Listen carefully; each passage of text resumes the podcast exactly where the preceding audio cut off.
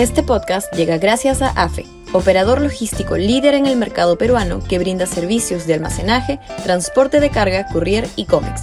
Los puedes ubicar en www.afe.pe. Y también gracias a Universidad Católica, número 1 en Perú y 12 en Latinoamérica, según el ranking mundial QS 2023.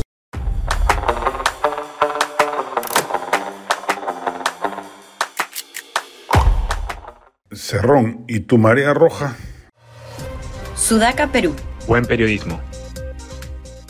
Ni un solo alcalde distrital en Lima, ni un solo gobierno regional, ni un solo alcalde provincial.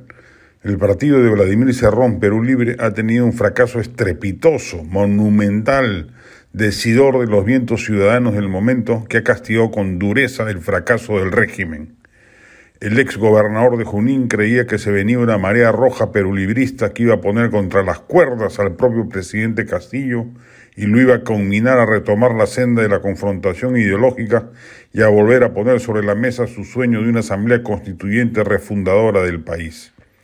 El Perú le ha dicho que no a las pretensiones de Cerrón, le ha tirado un sonoro cachetazo a pesar de la compra de la prensa regional y la función política encomendada a los prefectos nombrados, corroborando así que Perú Libre llegó a ser lo que fue por obra y gracia de la candidatura de Castillo y no al revés, y que hizo bien Castillo desprendiéndose de la agenda perulibrista que le iba a conducir más aceleradamente al fracaso del que ya con sus propias mediocridades ha labrado.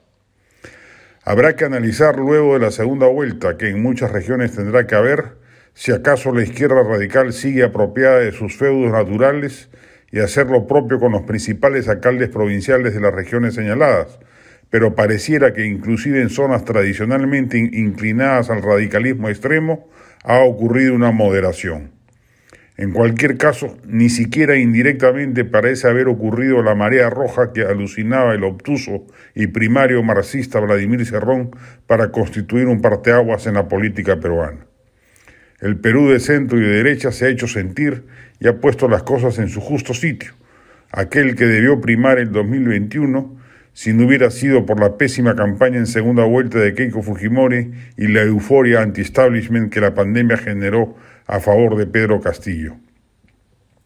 Habrá que estar atentos, por cierto, para que el gobierno de Castillo no quiera hacer lo mismo que ha hecho con buen número de congresistas con las autoridades locales, es decir, cooptarlas políticamente a cambio de prebendas presupuestales y eventualmente utilizarlas como espolón político en su defensa, dada la orfandad de votos obtenida por los candidatos de sus aliados, Perú Libre y Juntos por el Perú, en la mayoría de circunscripciones electorales del país.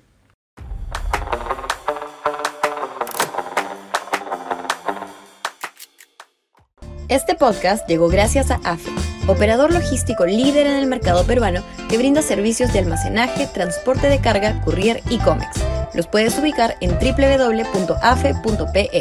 Y también gracias a Universidad Católica, número 1 en Perú y 12 en Latinoamérica, según el ranking mundial QS 2023.